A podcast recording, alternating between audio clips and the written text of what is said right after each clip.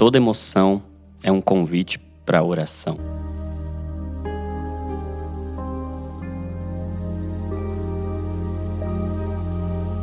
Shalom, meus amigos, como vocês estão? Eu sou o Dr. Jonatas Leônio, sou médico, neurocientista e sou pastor. E você está aqui na Salmoterapia, onde a gente expõe salmos para tocar nossa alma, para ser tratados, ter sessões terapêuticas com o Senhor a partir da exposição dos salmos. E hoje nós vamos meditar no Salmo 2. Vamos falar de beijo, poder terapêutico do beijo. Já entendemos que existem salmos que são de louvor, salmos que são de lamento, salmos que são de penitência, salmos imprecatórios e tem os salmos messiânicos. E esse é o mais messiânico dos salmos. Só para você ter uma ideia, tem 18 referências deste salmo, Salmo 2, no Novo Testamento. Então, vamos ler. Diz assim: Por que as nações se enfurecem e os povos tramam em vão? Os reis da terra se levantam e os príncipes conspiram unidos contra o Senhor e seu ungido dizendo: Rompamos suas correntes e livremos-nos de suas algemas. Aquele que está sentado nos céus ri. o Senhor zomba deles. Então ele os repreende na sua ira e os aterroriza no seu furor, dizendo: Eu mesmo constituí o meu rei em Sião, meu santo monte. Proclamarei o decreto do Senhor. Ele me disse: Tu és meu filho, hoje te gerei. Pede-me e te darei as nações como herança, e as extremidades da terra como propriedade. Tu as quebrarás com uma vara de ferro e as despedaçarás como se fossem um vaso de barro.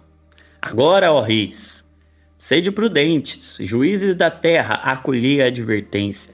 Cultuai o Senhor, adorai o Senhor com temor e regozijai-vos, alegrai-vos com tremor Beijem o filho, beijai o filho para que ele não se irrite. E não sejais destruídos no caminho, porque em breve sua ira se acenderá.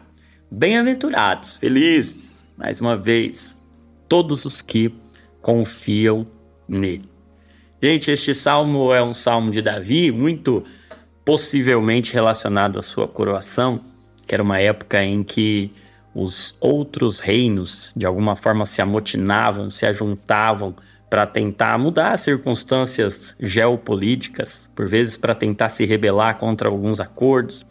E Davi está falando dele, mas Deus está falando do seu rei, Deus está falando de Jesus, está usando a vida de Davi para apontar para Cristo. E eu penso que talvez esse seja, ou essa seja a maior das nobrezas é ter a sua vida apontando para Cristo. E esse salmo vai ser dividido em três partes, do verso 1 ao verso 4, do verso 5 ao verso 8 e do verso 9 ao verso 12. Na primeira parte, do verso 1 ao verso 4, a gente vai ver uma fúria dos homens e um sorriso de Deus. Olha que interessante. Por que, que as nações estão enfurecidas, furiosas, tramando? E aí a gente entende que há sim uma tentativa mundana, há um espírito mundano de oposição ao governo de Deus. E que há uma raiva, há uma fúria, há uma verdadeira batalha. Sim, ninguém pode negar que nós estamos em batalha espiritual. Ninguém pode negar que há uma tentativa de armadilha, que existem ciladas, astutas ciladas do diabo, ataques, dardos inflamados. E esses planos todos, eles estão acontecendo, mas sabe o que eu acho interessante? É que o texto diz que as nações se enfurecem e os povos tramam em vão. Em vão. Eles se levantam, conspiram unidos contra o Senhor. E aí, sabe o que é interessante? Que Deus não se abala com os ataques humanos, mundanos e todo esse conjunto que envolve a carne, a carnalidade, que envolve o mundo, esse sistema aí que envolve o diabo e oposição a Deus. Não, não afeta Deus, gente. Deus não tem rivais. Deus está sentado no seu trono e ele sorri. ele zomba dessas tentativas humanas, porque Deus não tem rivais. Nós temos, Deus não. Nós precisamos lutar, Deus já venceu. Ah, e é interessante que João 16, 33 diz: No mundo vocês terão aflições. Jesus está dizendo aos seus discípulos: No mundo vocês terão aflições, mas tenham um ânimo. Então a nossa principal batalha é para manter o ânimo, não para vencer. Sabe por quê? Ele diz: Eu venci o mundo. E aí tem até um versículo, assim, fake. Muita gente acha que está escrito lá depois. E vocês também vencerão, e vós também vencereis, mas isso não está escrito. Sabe por quê? Porque a vitória de Cristo é suficiente. Porque nós não precisamos vencer, nós precisamos nos manter unidos e agarrados àquele que venceu. Não precisamos vencer o mundo, até porque nós não conseguimos vencer. Mas Jesus venceu e ele está em uma posição que não tem oposição. Deus não tem opositores. Ele ri. E aí a gente pode olhar para a segunda parte e ver a resposta de Deus. Então, se na primeira parte a gente vê a fúria dos homens e o sorriso de Deus, como Deus está sendo afetado pelos ataques malignos, agora olha a resposta de Deus a partir do verso 5 até o verso de número 8. Ele diz: Então ele os repreende na sua ira e os aterroriza no seu furor, dizendo: Eu mesmo constituí o meu rei em Sião, meu santo monte. Proclamaria o decreto do Senhor. Ele me disse: Jesus, tu és meu filho, hoje te gerei. Pede-me e te darei as nações como herança e as extremidades da terra como propriedade. A resposta de Deus para um mundo furioso é um rei. Ah, que maravilhoso! Um rei gerado de Deus, não criado por Deus, mas gerado de Deus, porque criado é algo que eu faço fora. Eu posso criar um microfone, mas eu não posso gerar um microfone, eu só posso gerar um filho. Porque criado é algo que eu faço, mas fora de mim. Gerado é algo que eu faço, mas dentro de mim. Tu és meu filho, eu hoje te gerei. Jesus é gerado em Deus, é Deus, gerado nele, e é a resposta de Deus, um rei que governa. E sabe de uma coisa?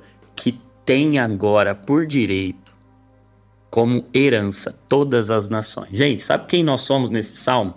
Nós somos essas nações furiosas, enfurecidas. Nós somos o povo que está distante, mas que Deus, o Pai, deu para o Filho como herança. Eu dei. Deus deu como herança para o Filho. E nós hoje, de inimigos, passamos a ser herança. E somos o tesouro dele e ele é o nosso.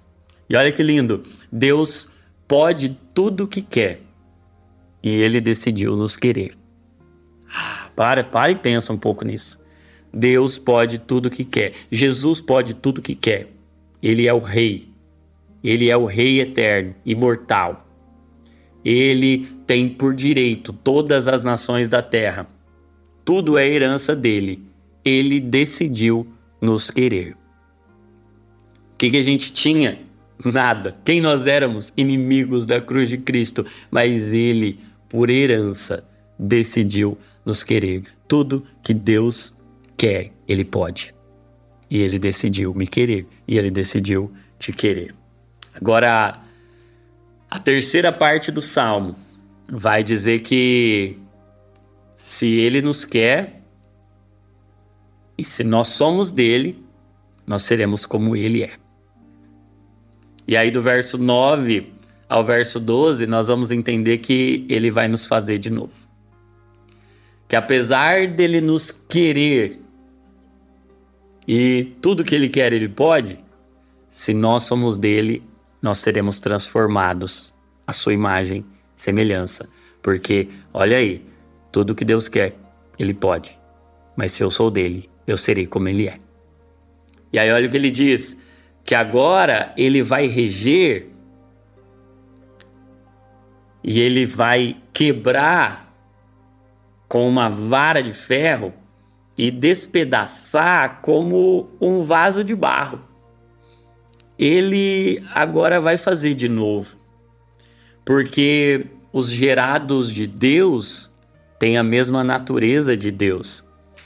Então, gente, essa talvez foi a experiência mais marcante que eu tive, mas eu me lembro que dois dias antes do meu encontro com o Senhor, eu ouvi a voz de Deus através de uma pregação, o pastor dizendo: Deus vai te fazer de novo mas antes ele vai te quebrar inteiro. Eu falei, misericórdia, está repreendido. Como que um Deus faz isso? Como que Deus quebra alguém? Mas dois dias depois eu estava totalmente esmagado, quebrado, só literalmente o pó. Mas é com o pó que Deus trabalha. Deus forma do pó. E eu gosto de uma frase do Spurgeon que diz que antes, Deus faz... antes de Deus fazer alguém grande, primeiro ele o quebra em pedaços para fazer a sua imagem, para fazer do jeito dele. Então, o rei de Israel é o rei do universo e ele é o dono de tudo. Nós somos herança dele, mas nós precisaremos ser quebrados para ser como ele é.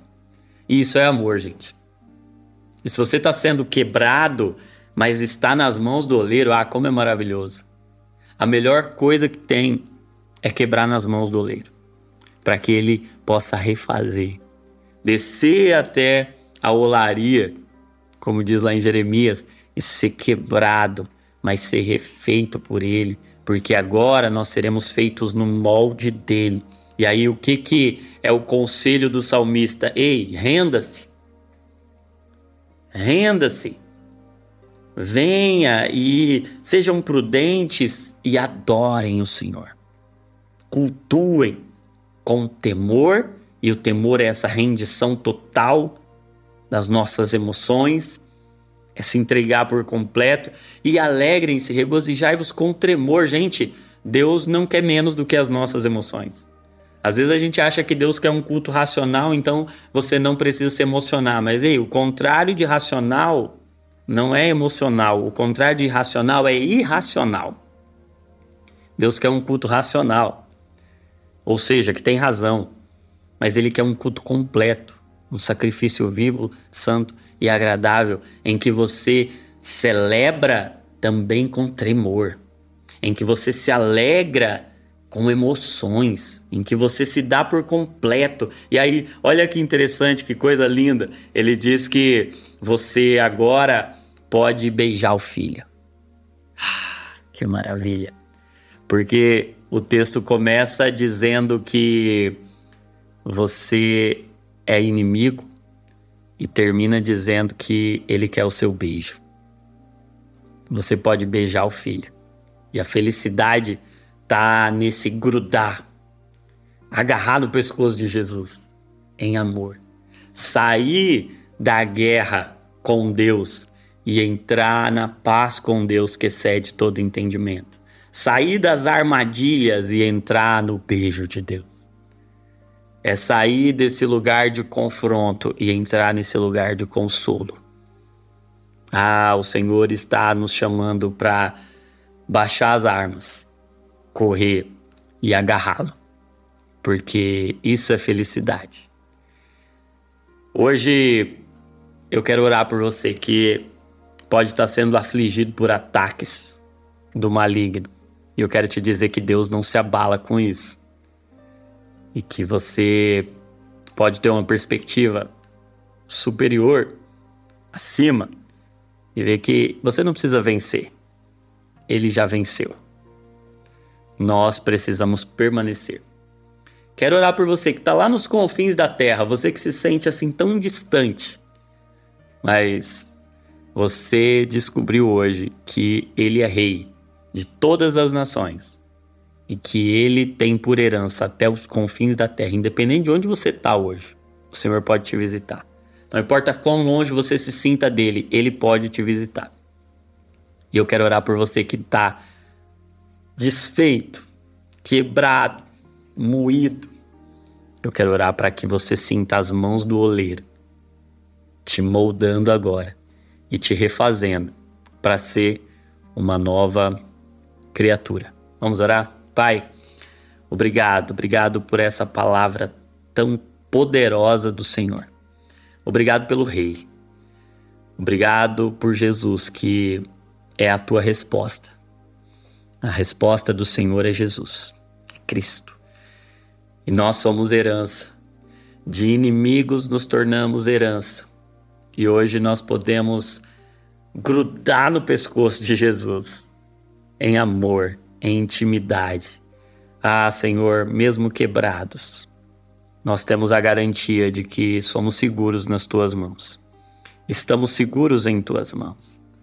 O Senhor pode nos quebrar e pode nos fazer de novo. Como diria aquela canção, quebra minha vida e me faça de novo, porque eu quero ser um vaso novo, cheio do teu tesouro. Muito obrigado, Senhor. Visita-nos hoje, para a glória do teu nome. Em nome de Jesus. Amém e amém.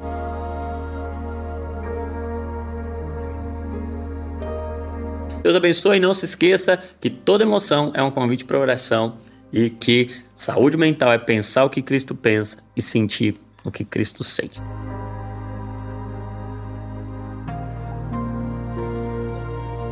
Esse podcast é editado por Colina Áudio Produtora.